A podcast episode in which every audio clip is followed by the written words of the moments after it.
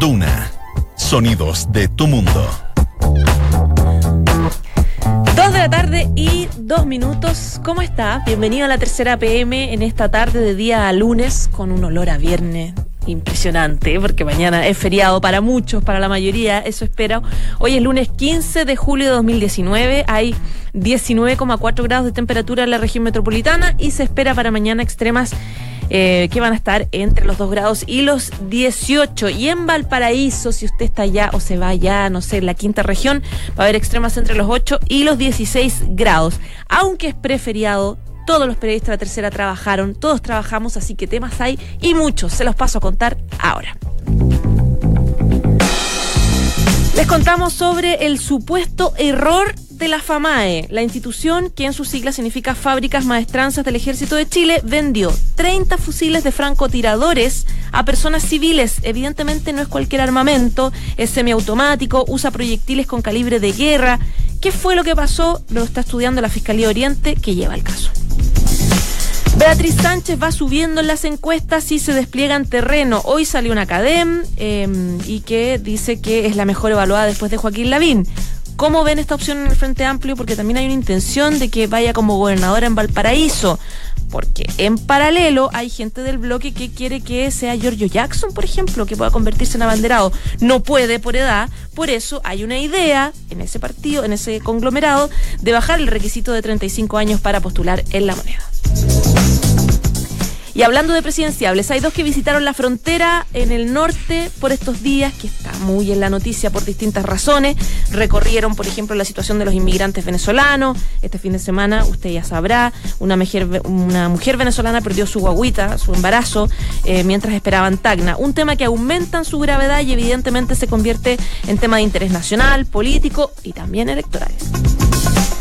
Les contamos de Guillermo Pickering, el controvertido ejecutivo de la democracia cristiana en medio de la crisis del agua en Osorno, donde siguen sin suministro.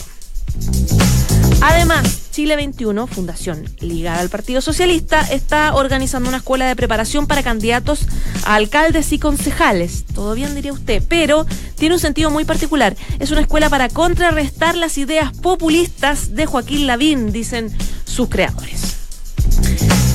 ¿Quién es la mujer que se perfila para liderar el Tribunal Constitucional? Por lo menos tendría los votos. Lea sobre María Luisa Abraham, es ex mano derecha del presidente Sebastián Piñera, por lo menos estuvo de, principal asesora en, eh, en su primer gobierno, conocida por su perfil liberal y también tiene varios detractores.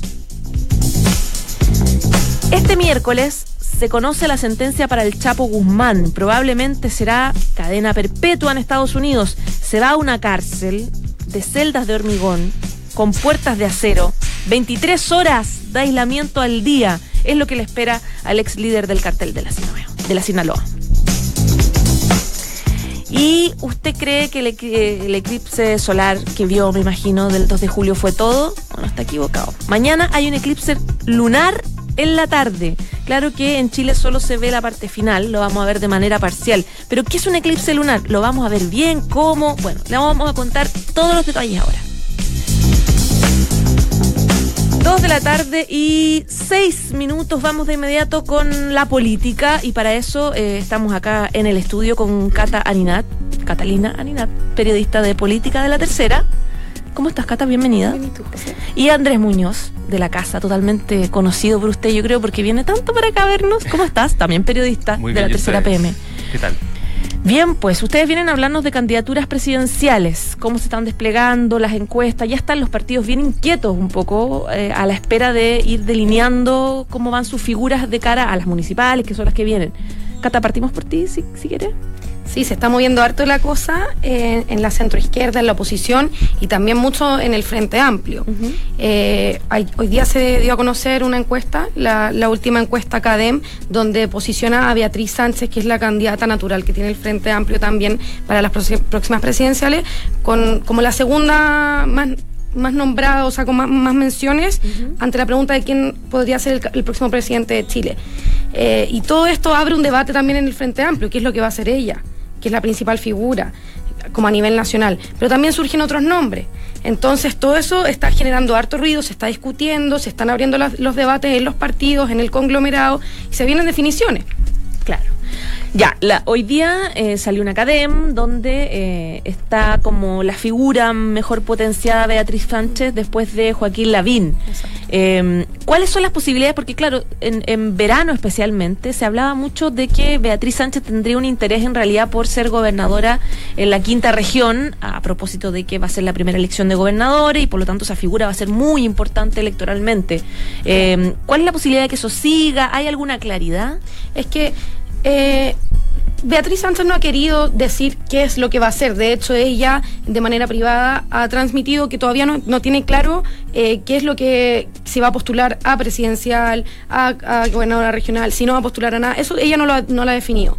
Y mientras no lo defina, en el bloque dicen que van a respetar su decisión y que van a esperar que ella, que ella diga lo que ella quiere. Pero ella el año pasado se cambió de domicilio electoral. Ella estaba en Ñuñoa y se cambió a Viña del Mar, donde, donde ella nació. Entonces, eso abrió todas las especulaciones de que ella podría ser candidata a gobernadora regional. En el bloque se ha conversado harto. Ella, con la gente que trabaja en la región de Valparaíso, con el alcalde, con los diputados, con los concejales, lo han conversado harto. Es algo que sigue en pie. No se ha descartado ninguna de las dos opciones y se, va- se está a la espera todavía de que ella defina lo que efectivamente quiere. Para ser candidato presidencial hay que tener algunos requisitos. Uno de ellos es la edad, tener 35 años recién cumplido, o sea, cumplido. Y por lo tanto, una de las figuras más importantes del Frente Amplio y de RD, la principal, Giorgio Jackson, quedaría fuera. Hoy día escuchaba una idea que tiene que ver con cambiar esa legislación. Por ejemplo, hoy día salió la Academ y Giorgio Jackson no está en esta, en esta encuesta. Ya. ¿Por qué? Porque él no tiene la edad No suficiente para ser candidato presidencial. Entonces se habla de esta idea de, de cambiar eh, la ley y bajar la, la edad. Que no exista este requisito de los 35 años recién cumplido, o sea, cumplido. Eh, y nace desde RD, también desde otros, desde otros partidos del Frente Amplio, pero eh, en privado Giorgio ha manifestado su incomodidad respecto a, a esta idea, porque no quiere que parezca como un traje hecho a su medida. Eh, entonces eso complica un poco a RD y complica mucho a, a Giorgio Jackson, que, quien ya decidió que no va, no va a participar eh, en ningún cargo público luego de este periodo parlamentario. que- Ahora, además del Frente Amplio y RD, no, no es muy transversal la idea de cambiar la legislación, ¿o sí? De, de los otros partidos, de la eso no hay mayoría tampoco. No, se ha mencionado otras veces y Sí. no, no, no tiene mucho, mucho apoyo. Sí, es que un poco lo que dice también la, la- la Catalina es que ah, cambiarlo tan encima se puede ver muy feo eh, y evidentemente eso puede abrir un flanco de, de crítica al Frente Amplio. De hecho, hoy día, bueno, Miguel Crispi, el diputado de RD, cercano a Giorgio Jackson, hoy día lo dijo en, en una radio, re- reiteró una idea que se venía planteando de- desde hace algunos meses, eh, pero que al, al parecer no tiene mucho asidero en otros parlamentarios de Revolución Democrática. Jorge Brito, por ejemplo, se ha declarado en contra de esto, de que se, se vería feo. Eh, Catalina Pérez, la presidenta del partido, incluso ha dicho que hay que verlo con cuidado. Eh, eh, y calza también de que Giorgio Jackson ha dicho tampoco que no, que, en, que en una entrevista que le da a, a la revista El Sábado, el Mercurio, de que no está dentro de sus intenciones eh, próximas ser eh, candidato a presidente. Eh, algo que, por ejemplo, en la misma revista hoy día, este fin de semana, Jorge Charp, el alcalde de Valparaíso, eh, si bien no dice que quiere ser candidato, lo- abre una posibilidad de que algo que ronda por su cabeza en algún momento. Entonces, Claro. Si no es Beatriz Sánchez, yo creo que el que, el que viene, eh, pues, y también por las encuestas lo que han mostrado, es, es Charp, ¿no? Eh, el, alcalde de Valparaíso. O Boric, también, que también le alcanzaría la edad medio justito, pero le Claro. alcanzaría. ¿Qué edad tienen? Eh, bueno, eh, Ah. Giorgio tiene 32, ¿no? 32, 32 sí. años, Claro. Boric 33 y Charp tiene 34. Ya. Ah, Charp, claro, Charp ya tiene, tiene todas las opciones claro. más justito, todo justito, Sí. digamos, cumpliendo recién. Mm. Bueno, quienes sí tienen la edad, y ya la pasaron hace rato, fueron Felipe Cas y Manuel José Sandón. Claro, sí, ellos dos eh, tienen la hace rato, al parecer, no me sé bien su edad, pero la tienen hace rato ya. Voy a buscarla mientras Busquémosla, busquémosla, para no, sí, para no difamar. Eh, pero exactamente, ellos dos se movilizaron la semana pasada a- al norte de Chile, eh, llegaron hasta la frontera norte, eh, pero en, en una agenda que tenían planificada por otros temas. Por ejemplo, el senador de Bópoli, Felipe Cast, tenía una reunión en Arica con eh, partidarios de su, de su, de su colectividad eh, para, en esta campaña que se, ha- que se ha hecho desde Bópoli, que se llama Líderes eh, Descomunales, una especie de campaña que busca emular lo que se ha hecho en Estados Unidos y en, y en Brasil, de buscar candidatos independientes y, y ciudadanos que quieran entrar a, a- a la política. Eh, y finalmente Felipe Cas aprovecha esta reunión en, en Arica de esta campaña para eh, ir también a, a Tacna, a- hasta Perú, para ver lo que estaba pasando en el consulado chileno allá eh, y ver en carne propia eh, la situación de, varias, de varios migrantes venezolanos que lo están pasando mal. Como bien tú decías, eh, hay una, una, muerte de una... De una de un, embarazo. Un embarazo, exacto. que evidentemente eso complica hoy día al gobierno. Y Felipe Cas lo que hizo, lo, subió a través de sus redes sociales, eh, fue eh, realizar un catastro eh, de personas que necesitan, que según él estima más urgente, ver la situación migratoria de ellos, que son mujeres embarazadas y niños. él nos contaba hoy día que cerca de 300 niños son los que están en la frontera pidiendo entrar a Chile. Y él, a través de Mijael Bonito, que también es militante de Bópoli, el asesor de, de temas migratorios del, del, Ministerio del Interior, em, eh, se le, va, le, va, a entregar estos antecedentes que él recabó ahí eh, para, para tratar de aportar a, a esta crisis. Lo mismo hizo Sandón, Em, pero con otro tema, el, lo, que pasó, lo que marcó también la semana pasada, que fue el decreto que Piñera em, firmó y que le da potestad al Ministerio de Defensa para movilizar a la Fuerza Armada en temas del narcotráfico. Uh Osantón se encontraba en, el, en, la comunidad de General, General Lagos, eh, que está al extremo norte justo de, Chile, viendo un tema de un río que él siempre ha tenido como desde la campaña pre-campaña presidencial, estuvo siempre presente viendo lo que pasaba en el En el río con Perú y Bolivia, y finalmente él aprovecha esta situación también para abordar con carabineros y las autoridades de la zona eh, lo que será este decreto, esta, estas nuevas atribuciones que se le da a las Fuerzas Armadas para apoyar logísticamente a carabineros y la PDI. Em, los dos aprovecharon, eh, obviamente ellos dicen que no son por tema de campaña presidencial, pero eh, aprovechan la contingencia para meterse en dos temas que son que han estado asentados en la agenda últimamente. Ahora, en el caso de Felipe Cas, eh, hay una cosa que llama la atención de la visita que hizo a Tacna. Él dio una conferencia junto a Guarequena eh, que es la representante de Gualequena Gutiérrez, que es la representante diplomática, digamos, de Juan Guaidó de Venezuela. Y eh, ellos juntos hicieron un llamado a que el gobierno trate de acelerar la situación humanitaria para el ingreso de, venezolanos, eh, a propósito de la situación de esta mamá que, que, perdió a su guaguita, lamentablemente. Y de esta forma, lo que hace Felipe Casa es distanciarse un poco de la postura que ha tenido Chile Vamos de apoyar la política migratoria que ha instaurado de alguna forma el presidente Sebastián Piñera, diciendo tenemos requisitos, está bien, entren, pero tiene que ser de manera ordenada, hay un requisito que es la, visa, etcétera, etcétera. Aquí como que marca cierta distancia de, sus pares de Chile Vamos. Sí, y, no sé, o sea, más, claro, marca una distancia y como intenta apurar al gobierno en temas que para él son prioritarios, como son la situación de los niños y las mujeres embarazadas. Eh, eh, personas de Bópolis nos dicen de que se va a reunir en los próximos días con autoridades de gobierno que están, que están realizando las gestiones en la, en la frontera eh, por este tema para entregarle estos antecedentes y, evidentemente eso va a generar, no sé si una incomodidad, pero que un senador que no es, que no es de la zona eh, esté trabajando por un tema que al cual no fue convocado, sino que aprovechó una agenda eh, que tenía por su partido para hacerlo. Me imagino que va a provocar de que le pregunten, Felipe, de qué forma quiere ayudar y, y puede generar efectivamente una incomodidad eh, en la política que el gobierno ha mantenido de una, de una sola línea, claro.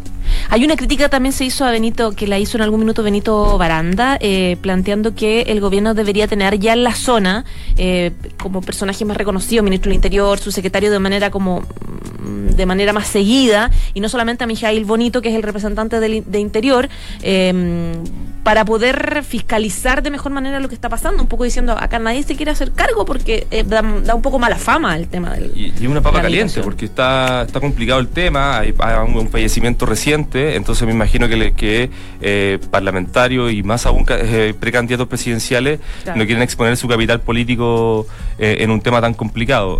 hay que ver qué pasa. tengo entendido también que el senador Alejandro Navarro, Navarro se, acercó también a la frontera la semana pasada, lo transmitió también por sus redes sociales. y claro, hay que ver también cómo los parlamentarios siguen abordando un tema que, va a seguir.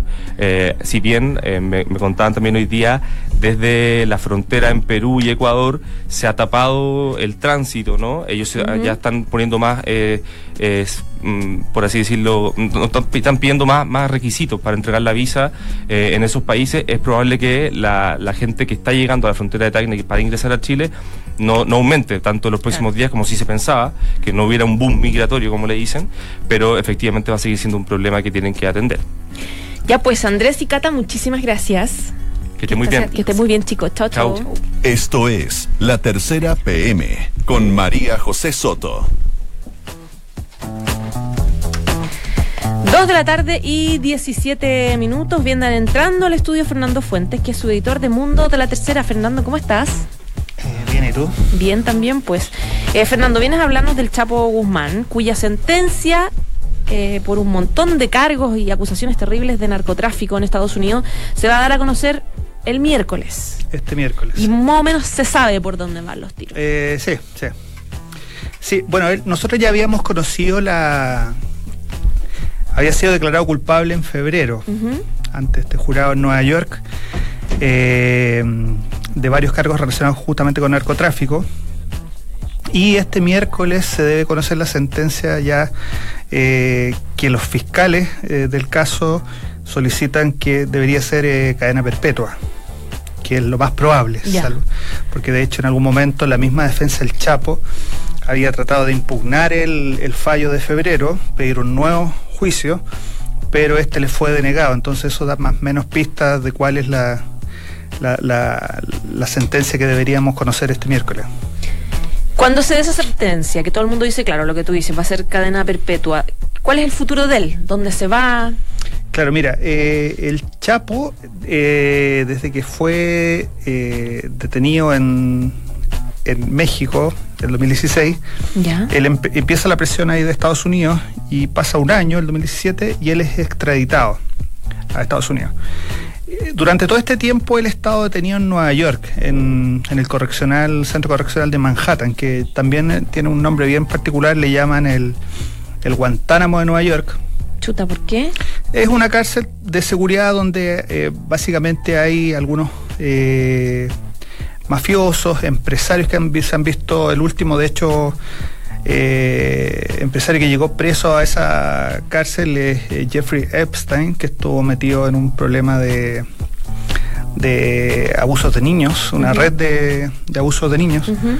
Y eh, pero eh, eh, el, el Chapo debería salir de ese recinto y desde febrero, ya cuando se conoció el fallo en cuanto que era declarado culpable, se empezó a, a especular que el, el destino más probable para el Chapo sea la cárcel que se llama ADX eh, Florence, que está en el estado de Colorado. Sí, estaba viendo la foto que, que está publicada en la nota Sí. que, que- que hiciste tú. Es bien impresionante, es como un peladero en medio del en desierto. medio del desierto, está al sur de, de Denver, en Colorado.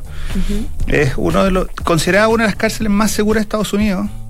Es, si no equivoco, era, fue creada el año 94 y desde entonces nadie se ha podido fugar de ella. Ya. Lo cual es una de las razones por las, por las que el Chapo se estaría siendo destinado a ese lugar, considerando el historial del Chapo. Claro, recordemos que él lo fue, se escapó dos veces en cárceles de, de México y que no era cualquier cárcel, Claro. Eh, eran cárceles de alta seguridad, digamos. Claro, al Chapo fueron dos oportunidades, como tú dices. Eh, la primera es que lo detienen en el año 93, en Guatemala. Lo llevan a una cárcel eh, de, de alta seguridad también en México. Ahí alcanza a estar ocho años preso. Ya. Eh, entonces, el 2001 tiene la primera fuga. Y después, nuevamente, eh, vuelve a ser detenido el 2015. Eh, también de un recinto, había sido, se había escapado de un recinto de alta seguridad que es conocido, eh, también estaba en Jalisco, que era conocido como el altiplano. Ahí recordemos que fue famosa la imagen esta del, del, del- del túnel que él tenía con Sí. un carrito que se desplazaba. Eh, entonces, eh, esta vez las autoridades norteamericanas quieren evitar eh, justamente pasar por el ridículo que se vieron enfrentar a la autoridad mexicana en su, en su momento. Entonces, lo más probable es que se vaya a, a este recinto que tiene una serie de normas de seguridad casi impensables. ¿Como cuáles, por ejemplo? Cuéntanos. Bueno, esta cárcel, eh, por la descripción que hacen los medios norteamericanos, es- todas las celdas están construidas de, de hormigón, en- incluido el- la cama. La cama es de hormigón. Solamente le, le adicionan una pequeña colchoneta para que pueda dormir relativamente cómodo. ¿Ya? Y, por ejemplo, las manos y el, el urinario son, por ejemplo, de acero inoxidable. Pero hay una cámara que lo está monitoreando constantemente. Hay una doble reja que se comunica al exterior por donde él recibe la, la- la comida. Hay una pequeña rendija que tiene como 10 centímetros por donde entra algo de luz. Y mm, prácticamente no tiene contacto con otros presos. Y hay un sistema ahí, por lo que cuentan algunos reclusos y ex reclusos de, de, Florence. mm, ellos generalmente cumplen un, un régimen de aislamiento de 23 horas, o sea, están 23 horas al día en la celda Solos. que son como de 3,7 metros por 2,1 metros, y tienen la oportunidad de salir una, una hora al día más o menos al patio, pero incluso estando en ese patio, ellos los tienen en, celdo, en celdas individuales, como jaulas, donde prácticamente tampoco pueden interactuar con otros reclusos.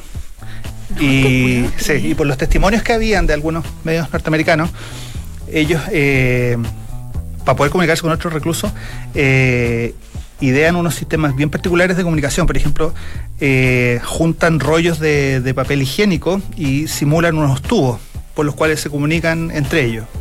A ese nivel de es el, el tema de la seguridad en esa cárcel. Oye, qué impresionante. Así es. y para allá se va el Chapo Guzmán. a esa cárcel, que es una cárcel, como te decía, de alta seguridad, que tiene torres con francotiradores, tiene un sistema de rayos láser, cámaras, eh, alambre, eh, alambradas de, de alambre púa, eh, eh, las, las, las, las- las puertas son de acero. Y como te decía, por lo menos desde la creación de ese centro penal no se han registrado fugas. Claro, le- estaba viendo ahora tu nota que dice alberga más de 400 reclusos, los más violentos, disruptivos y propensos a escapar. Sí, no, eh, ese es otro tema. O sea, eh, los que han pasado, los que están ahí, los que han pasado por ahí. Ya. Hay desde terroristas famosos, varios de ellos vinculados, por ejemplo, a los atentados del 11 de septiembre en Nueva York. Eh, también algunos terroristas locales. Por ejemplo, ahí estuvo Teodoro Kaczynski, que era conocido como Luna Bomber, este tipo que distribuía bomba a través de- del correo. Eh, y también hay varios narcos, narcos internacionales que están también recluidos en esa- Reconocidos también Sí, a nivel sí. mundial. Entonces va a tener compañeros de celda bastante insignes eh, el Chapo Guzmán. Bastante peligrosones, Sí, dices tú. Los nuevos amigos, no Los sé si, si pueden ser amigos. eh, sí. Oye, pues recordemos un poco eh, la historia del Chapo Guzmán, cómo llega a donde está, desde que fue extraditado, digamos, de- en, en 2017 desde México, cuando tuvo estas fracasadas intentos de, de mantenerlo en las cárceles de allá. Eh, claro, él llega, como decíamos, lo captura en el 2016. Hay un, un año a menos de gestiones de las autoridades norteamericanas respecto de las eh, mexicanas para lograr la extradición. Eh, se concede la extradición y empieza Ya. este juicio que finalmente comenzó en noviembre del 2018. eh, con un jurado que un jurado que, anónimo justamente para evitar eh, represalias de parte de los de, de los ex miembros de- del cartel de, de Sinaloa que era el que dirigía el Chapo Guzmán Eh, y se conoce este, este esta sentencia lo, lo, lo, lo- hallan culpable en febrero como decíamos y pasa todo este tiempo hasta este miércoles cuando finalmente se eh, el tribunal eh, del veredicto en cuanto a la, a la cadena que como te, re- te decía anteriormente los Claro. fiscales lo, lo mínimo que aspiran es a la cadena perpetua para él Ya, y pues. además quieren justamente que eh, devuelva al gobierno norteamericano algo así como 12 mil millones de dólares, que más o menos los cálculos que hacen ellos de, lo- de las ganancias que tuvo por, por el narcotráfico, algo que la defensa del Chapo Guzmán considera algo irrealizable. Ya pues, Fernando, un millón de gracias y el miércoles conocemos entonces la sentencia definitiva para el Chapo Guzmán. Ok. Que estés muy bien. Igual, chao. chao. chao. En Duna Escuchas, la tercera PM, con María José Soto. Esto fue a inicio de mes, el eclipse solar que me imagino que usted vio, protegido con los lentes, que se vio especialmente en el norte de- del país, etcétera, etcétera. Pero no fue todo. Eh, va a haber otra posibilidad de poder ver una situación astronómica de estas características. Y es mañana. ¿Usted sabía que mañana va a haber un eclipse lunar? ¿Se va a poder ver o no? Se lo vamos a preguntar a Patricio Lascano, editor de La que pasa que está con nosotros. ¿Cómo estás, Pato? Hola María José, muy bien, gracias. Eh, cuéntame un poco. Bien, estoy bien. Eh, so- me sorprendiste hoy día cuando me contaste. Sí. Yo no sabía, en verdad. Mucha gente no lo sabe, pero mañana en todo Chile, ni siquiera en una parte, en todo Chile se va a poder ver un eclipse lunar, que es algo distinto al solar, pero que no deja de ser un fenómeno astronómico que, que es entretenido de ver. ¿En qué consiste? ¿Y, cómo? ¿Cuándo? ¿A qué hora? A ver, los detalles son. eh, este se produce porque el que hace sombra sobre la luna es la Tierra. O sea, Ya. la Tierra se interpone entre el Sol y la Luna. Lo que uno ve entonces es la Luna eclipsada por la Tierra. ¿A qué hora se va a ver? La Luna está saliendo aproximadamente a las 17.50 horas por la cordillera. Por lo tanto, si ustedes ahora mira hacia la cordillera y ve salir la Luna, va a ver que a la Luna, que en este minuto está llena, le va a faltar un pedazo o va a estar un pedazo oscurecido que es producto del eclipse solar, que, perdón, del eclipse lunar que eh, comenzó bastante antes de lo que sale la luna en, San- en Santiago. Pero uno se va a dar cuenta, porque claro, tú dices ahí luna llena, pero podría ser otro tipo de luna y, y no uno, Uno- no darse un- cuenta en el fondo. Uno pensaría que es una fase distinta de, de- de la luna. No, eh, en general eh, uno podría con un ojo un poquito más agudo darse cuenta de que no es una fase de la luna, sino más bien es una sombra eh, que no es habitual en la luna. ¿Cuál es la diferencia? Porque en, en- en términos Sí. visuales, digamos. Sí, tiene que ver un- con un tema de luminosidad. De hecho, una de las recomendaciones, o sea, usted lo puede ver en cualquier parte siempre cuando esté despejado. Si está nublado. Claro, porque la luna no siempre se ve de día. No, digamos, por supuesto. claro. Esto, o sea, esto es de noche. Un eclipse lunar sí o sí se ve de noche, no hay ninguna otra opción. Y se va a ver solo eh, si está despejado. Eh, las perspectivas de- climáticas, por lo menos para la zona central, son bastante Mañana va a estar bien, claro. Entonces la posibilidad de verlo es, eh, es bastante alta. Y la diferencia con una fase normal de la de la luna tiene que ver con básicamente con un tema de, mm, de luminosidad, se ve como un brillo distinto. Con O- un brillo diferente. O una, una oscuridad distinta, si tú lo quieres. Ya, ¿esto cuánto va a durar? Esto va- dices 17.50 más o menos comienza. Sí, lo que pasa es que el eclipse comienza alrededor en el mundo, porque esto se ve prácticamente en todo el mundo, salvo en, en América del Norte y en Siberia, comienza alrededor de las dos y media. Como es ahora todavía es de día, es imposible verlo. Ya. Y su pic va a ser a las cinco y media. A esa hora todavía no sale la luna en Chile, por lo tanto, cuando nosotros veamos la luna aparecer, que es un poquito antes de las 6 de la tarde, el eclipse ya se va a ir retirando, pero aún así vamos a poder ver eh, un, un trozo de la luna tapada. Esto va a durar aproximadamente hasta las 8.17. Ya, esto no es eclipse solar, por lo tanto no hay que tener protección para poder verlo. Si usted pensaba que podía usar sus lentes, ¿Ya? que tanto dolor de ¿Qué? cabeza provocaron, Los lentes que ya no sirven de nada, Lo que- digamos. lo- ¿Puedo usarlos para un segundo lo que, en un eclipse o no? minuto, lo que en un minuto se vendían a 8 mil pesos y que valen en el comercio 300 pesos, bueno, Claro. no, no, no le van a servir. No le van a servir por dos razones. Una, porque para ver un eclipse lunar, a diferencia de uno solar, no necesitas lentes. Claro, no- no hay sol que te moleste, Eh, exactamente. Y si te los pones, básicamente no vas a ver nada. Así que de verdad, Ya. mejor guardarlo para un próximo eclipse solar. Ya, desde la cordillera entonces. Así es. A las 5.50 de la tarde. Así- Mañana más encima es día feriado. Así es. Podemos verlo desde la casa. Es con una bonita niños. oportunidad para ver un fenómeno astronómico que a lo mejor eh, no todo el mundo está habituado de ver. Estamos con el tema del eclipse muy arriba todavía, por lo tanto es, yo creo que es un, un buen fenómeno astronómico para ver en familia. Entretenido. Ahora, el que quiera saber más, no sé, por los papás que quieran explicarle bien a los niños de qué se trata este eclipse lunar, ¿dónde se puede leer eso? A las 16 horas en la tercera.com, en el bloque de qué pasa, ¿Ya? nosotros vamos a poner eh, harta información respecto a cuáles son las precauciones, dónde se puede ver, va a haber incluso un, un mapa interactivo donde usted puede ver cómo va a ir aumentando o disminuyendo el eclipse, así que nosotros en la tercera.com le ofrecemos ahí información al instante. Perfecto, para que puedan leerlo y, que te podamos entender un poco todo para poder disfrutarlo bien. Absolutamente. Ya pues, Pato, muchas gracias. Gracias a ti. Que estés bien. Chao, chao. Saludamos a Sinergia Inmobiliaria que piensa en cada proyecto de casa o departamento como si fuera único. Distribución de los espacios, diseño vanguardista y terminaciones que encantan. Sinergia Inmobiliaria, espacios bien pensados. Conócelos en isinergia.cl. Dos de la tarde y 31 minutos, ya nos vamos. Gracias como siempre por informarse con nosotros y quédese el 89.7 porque esta carta notable es realmente notable. La carta que leería Richard Nixon si el viaje a la luna terminaba en un accidente.